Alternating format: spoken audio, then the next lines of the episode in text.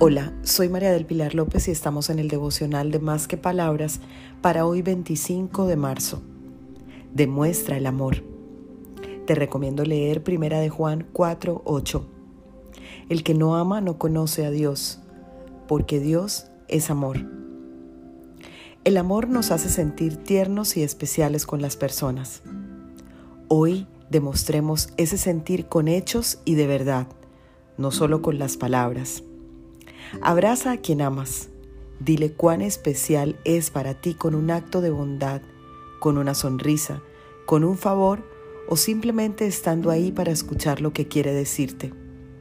Si estás lejos de las personas que amas, llámalos y diles un te amo que salga de lo más profundo de tu corazón y que sea un bálsamo para su corazón.